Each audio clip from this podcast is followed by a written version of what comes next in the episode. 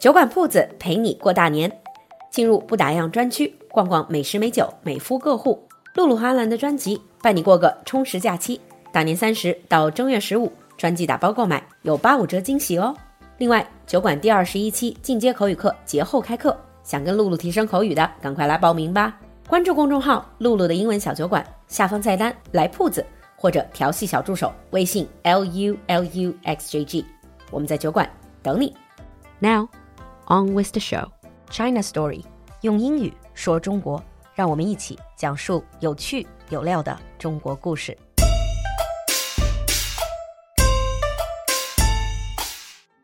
Welcome back to 酒馆，everyone, and Happy New Year！今天是兔年的大年初一，璐璐在这里代表酒馆团队向大家拜年了。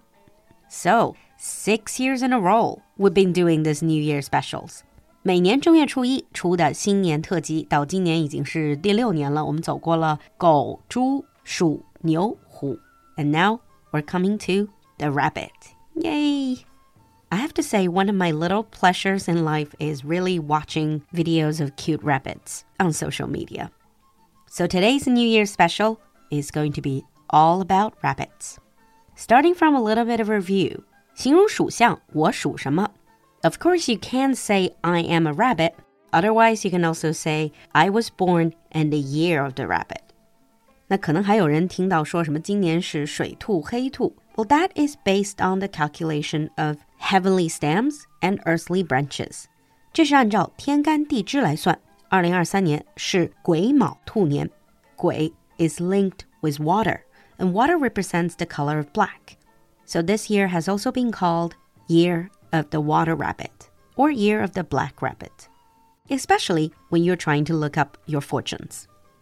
So, after that little bit of information about this year, let's go back to the basics. In English, when you talk about 兔子, you might be hearing two completely different words rabbits and hare. Now, rabbit and hare, they're two species in the same family. 英文里说到兔子，经常见的两个词，rabbit 兔 and hare 野兔，它们是同属兔科的两个物种，but they're mostly different in size, life history, and preferred habitat. For instance, in Aesop's tales，在《伊索寓言》里说到的龟兔赛跑，就是 the tortoise and the hare. Now, like all the other animals, there are many fun facts about rabbits. Here, let me share with you a few that I find fascinating. Usually, when we think of rabbits, we think about them as quite small pet animal.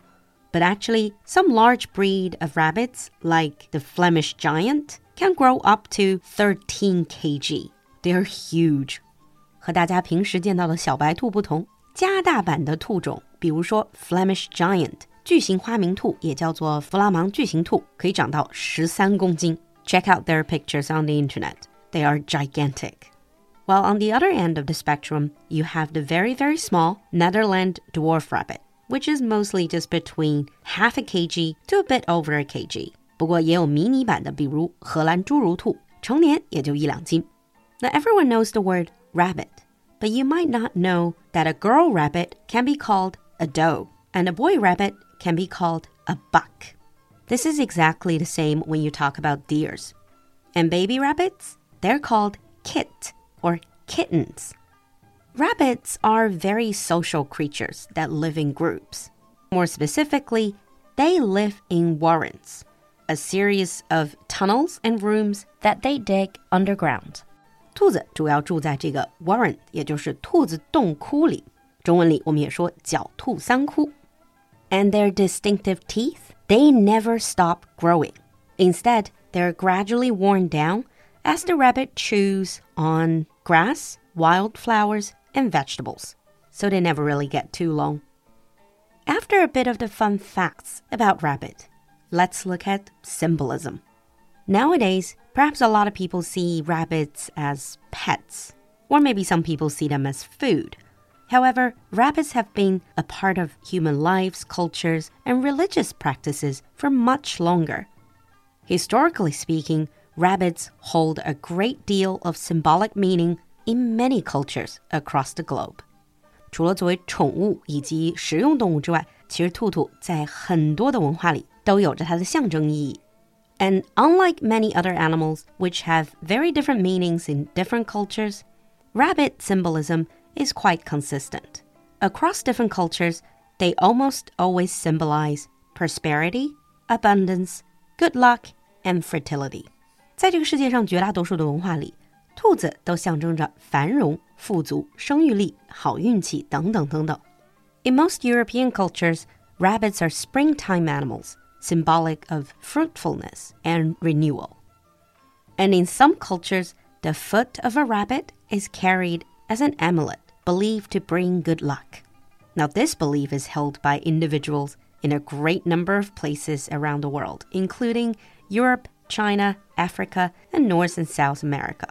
不管是在欧洲、中国、非洲、南北美洲，民俗文化里都曾经有过“幸运兔脚护身符”的这个概念。Well, I'm not sure if this is that lucky for the rabbit. Now, to be more specific about Chinese culture, people who were born in the year of the rabbit are predicted to be gentle, quiet, elegant, and alert, as well as quick, agile, skillful, kind, patient, and very responsible. Although sometimes they are reluctant to reveal their minds to others, and perhaps have a tendency to escape reality, but mostly good qualities. Oh, and in English, there is another word that is often used to talk about rabbits. This is bunny or bunny rabbit. This is mostly a cutesy way terms of endearment. Bunny 在英文里就有点像中文里说 兔几、兔宝宝、兔兔。比如那种散发着热恋酸臭的情侣可能会叫彼此 “honey bunny”、“甜心兔兔”。Snuggle Bunny 抱抱兔，基本就是你是我的小猪猪那种感觉。Now, when you go skiing or when you go to the beach, you might also hear the word snow bunny and beach bunny. 所谓的雪兔和海滩兔, they usually refer to attractive women who are wearing very expensive ski gear or sexy bikinis. Although they might not necessarily be very good at skiing or swimming, but they attract all the attention. Think about social media. It's filled with snow bunnies and beach bunnies. To avoid gender stereotyping, I guess you can also use that word to describe men who are doing the same. After talking about rabbits, hares, and bunnies, let's now look at a few idioms. When it comes to rabbits, there are some very interesting idioms. For example, rabbit food. When you call something rabbit food, you're usually referring to something super green, super light, like, you know, salad and just raw vegetables. For instance, if I see my friends just eating really, really light salad, I might make a joke and say, Why are you eating rabbit food? Another idiom relating to rabbit is to breed like rabbits. Breed means having babies. We talked about rabbits representing fertility. The actual fact is, rabbits can breed super fast. So if you see people having kid after kid after kid, then you might joke about them saying that they breed like rabbits. Although I really wouldn't say it to their face. In addition to these everyday idioms, there are also some crazier ones. For instance, to pull a rabbit out of the hat. You've seen magic, right?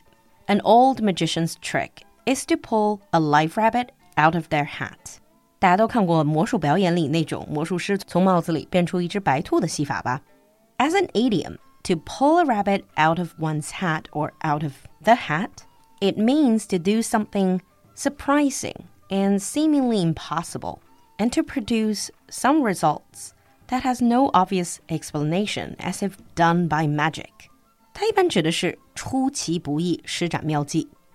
For example, you might say, he really pulled the rabbit out of the hat by getting everything ready within 10 minutes. It's almost like he performed a miracle. Or you might say, unless someone can pull a rabbit out of their hat, I just don't see how we can solve this. Now, if pulling a rabbit out of the hat means performing magic or performing miracle, then the next idiom, down the rabbit hole, means something quite tricky. 掉进兔子洞, down the rabbit hole, refers to a situation, a process, or a journey that is particularly strange, problematic, difficult, complex, or chaotic. 这一般是指陷入了某种奇怪或者棘手的状况。For instance, if your friend wants to start his own business, you might say, Are you sure you're ready to go down the rabbit hole of owning your own business? It's a huge responsibility full of unexpected challenges. Now, actually, when I hear the expression down the rabbit hole, the first thing I think about is the white rabbit in Alice in Wonderland. 我相信有很多人跟我一样，一说到掉进兔子洞，就想到了那本很有名的书《Alice in Wonderland》《 爱丽丝梦游仙境》里面的白兔。So the main character Alice was following this white rabbit and fell into the rabbit hole and started her adventure. 说到这只白兔，不如我们在今天的节目最后来盘点一下 famous rabbits，那些文艺作品里的明星兔。So you have the white rabbit in Alice in Wonderland like we've just mentioned. You also have Peter Rabbit, 彼得兔. even if the name does not sound familiar to you, I'm sure you'll recognize his face when you see him. So, The Tale of Peter Rabbit is a very popular children's book written and illustrated by Beatrix Potter that follows this young Peter Rabbit as he goes on his adventures. As a very successful children's book, it has been translated into 36 languages with 45 million copies sold. And of course, there's so many other paraphernalias relating to Peter Rabbit. 我记得酒馆铺子也卖过 Peter Rabbit 的玩偶。Now the next rabbit, or bunny, was one of my favorites. This is Bugs Bunny. 很多时候被翻译成兔八哥。Now Bugs Bunny is a gray and white rabbit or hare who was a classic character of Warner Bros. Bugs Bunny 是华纳兄弟公司代表性的卡通人物。 Might be a bit old for our younger audience, but he's definitely a classic. He's such a mischievous trickster. And his catchphrase, Hey, what's up, Doc? It's still a very well known cultural reference. Now, due to Bugs Bunny's popularity during the golden age of American animation, he became not only an American cultural icon and the official mascot of Warner Bros. Entertainment. The next one is Thumper from Bambi. 接下来的是小鹿斑比里的那只兔子，叫做 Thumper 桑普。I think I still have a Thumper toy somewhere. Yep, I like rabbits. And we finish off with a more recent one, Judy Hopps in Zootopia. 最后来说一个近几年的明星兔，《疯狂动物城》里的兔子警官 Judy Hopps. Now these celebrity rabbits or bunnies, they might be very different in their characters, but they're all absolutely adorable. 那在这个充满希望的全新的一年，酒馆团队再次给大家拜年，祝最亲爱的你们，二零二三年发愤图强，扬眉吐气，突飞猛进，前途似锦。So, what do you think about rabbits or people who were born in the year of the rabbit? Leave us a comment or New Year greetings in the comment section. I'll see you next time.